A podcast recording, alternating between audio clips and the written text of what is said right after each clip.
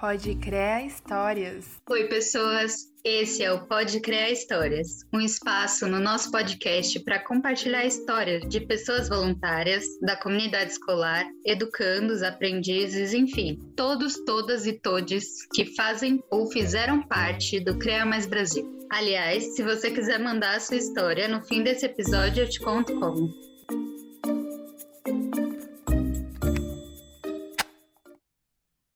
Olha quem voltou! E hoje eu vou contar para vocês uma história de acolhimento e de um começo bastante inusitado. Eu não sei se vocês sabem, mas o CREA Mais é um projeto que começou no Chile e depois foi para o Peru e veio para o Brasil. Cada país criou a sua estrutura independente e, apesar do nome igual, os projetos foram ficando bem diferentes ao longo do tempo por essas diferenças e porque a gente está focado ali no trabalho que fazemos nas escolas todo sábado, não era comum existir um intercâmbio entre voluntários de outros países. Até que, há exatos três anos, recebemos um e-mail, meio espanhol, meio português, dizendo que esse moço, chamado Luiz Veli, tinha sido voluntário no CREA Mais Peru e queria saber se era possível visitar o CREA Mais Brasil. O e-mail chegou pela comunicação, passou pelo RH, depois para o trio gestor da BJ, também conhecida como Brasil-Japão, uma das escolas onde atuamos e a escolhida para levar o nosso ilustre visitante. A intenção do Luiz era só conhecer mesmo, uma visitinha sem compromisso e tal. Mal sabia ele que o seu e-mail tinha rodado o CREA todinho e todo mundo já estava empolgadíssimo para receber um forasteiro misterioso. Eu não sou de fazer fofoca não, mas teve gente até stalkeando nas redes sociais para saber como ele era. A BJ não fica em um bairro muito acessível da cidade, especialmente se você vem de outro país. Então ficou combinado que alguém ia buscá-lo no metrô para ele não se perder. O Luiz me contou que ele se sentiu super importante com isso, mas não me deu muitos detalhes, então eu fui perguntar para o voluntário que foi buscar ele como foi. E aí eu vou fazer uma pausa aqui para contar para vocês a versão dele desse momento. Vitor era gestor de escola na BJ e, por isso, era a pessoa que abria a escola, as salas, os armários e tudo que precisava para o sábado de CREA começar. Então, ele sempre, ou quase sempre, era o primeiro a chegar. Ele se dispôs a receber e acompanhar o Luiz naquele dia. E o Luiz morava na zona norte da cidade e a BJ fica na zona oeste. Aí o Vitor pensou: Combino de encontrar com ele bem cedinho na estação Santana. Aí a gente vai junto até o Butantã. De lá a gente pega uma carona com um voluntário que esteja indo de carro e pronto. Perfeito, perfeito plano. Vitor, gente, é uma pessoa que gosta de dormir. Aliás, se você conhece o Vitor, provavelmente já ouviu dormindo alguma vez. Então imaginem, para levantar mais cedo do que o comum, que já era bem cedo, era um grande sacrifício. Mas ele foi. Chegou lá e cadê o gringo? Passou 10, 20, 30 minutos e o Luiz não chegava. O Vitor foi ficando pistola, teve que pedir para outra pessoa abrir a escola. E aí ele descobriu que o Luiz tinha pegado um ônibus no sentido errado para chegar na estação. Mas os dois se encontraram finalmente, foram correndo, meio num climão, Vitor meio nervoso, Luiz meio tímido. Mas aí o Luiz foi contando a sua história no caminho, o Vitor foi ficando mais sussa, eles perderam a carona original, claro, mas deram um jeito de chegar na BJ. E ufa, que aventura! Mas essa foi outra história. Vamos voltar. Como o Luiz chegou atrasado na escola, já pegou o bonde andando, não entendeu nada do que as pessoas estavam falando ali na tal ping-pong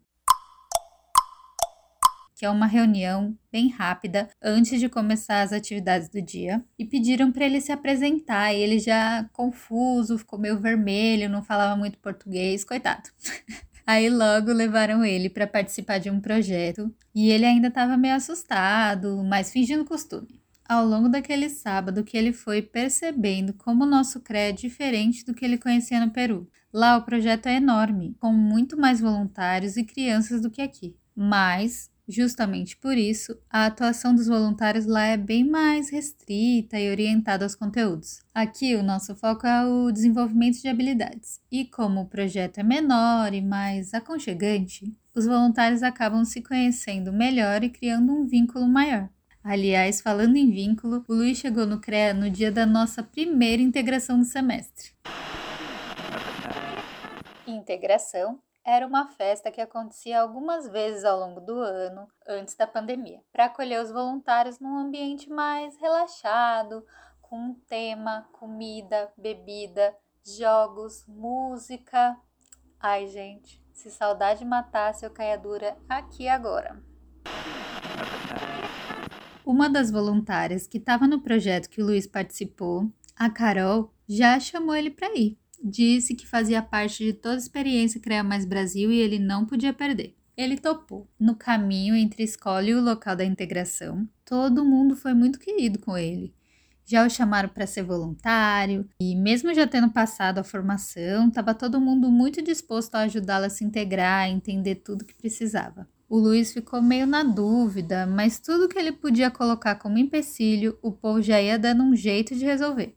E lá na integração o acolhimento foi maior ainda. Era a gente tentando falar espanhol, ensinar como rebolar, como eram os doces e salgados de festa aqui. Aliás, minha gente, foi a primeira vez que o Luiz provou coxinha na vida. Aí, né, não tem volta. Ganhamos o taurino pelo carinho e pelo estômago. Ele saiu tão feliz aquele dia que quis voltar todo sábado e voltou como professor naquele semestre, no outro. Depois mudou para a área de estratégia, depois entrou no RH e agora vocês vão conhecê-lo como gestor do RH.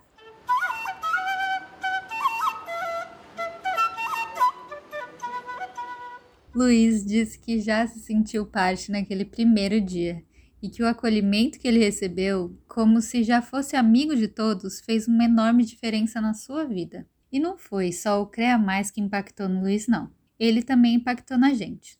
Todo sábado, mesmo quando chegava atrasadinho, vinha dar um bom dia com um sorriso e um abraço tão gostoso. Passamos a chamá-lo de Luizito, de tão querido que ele é.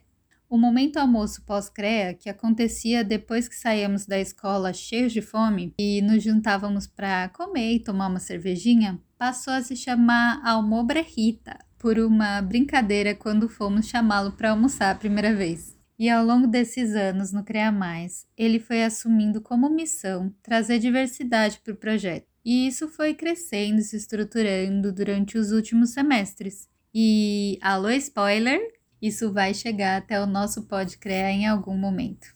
Ah, moleque! Obrigada, Luizito, por compartilhar a sua história com a gente. Obrigada também ao Vitor Silveira e à Carol Pazeto, que citamos aqui.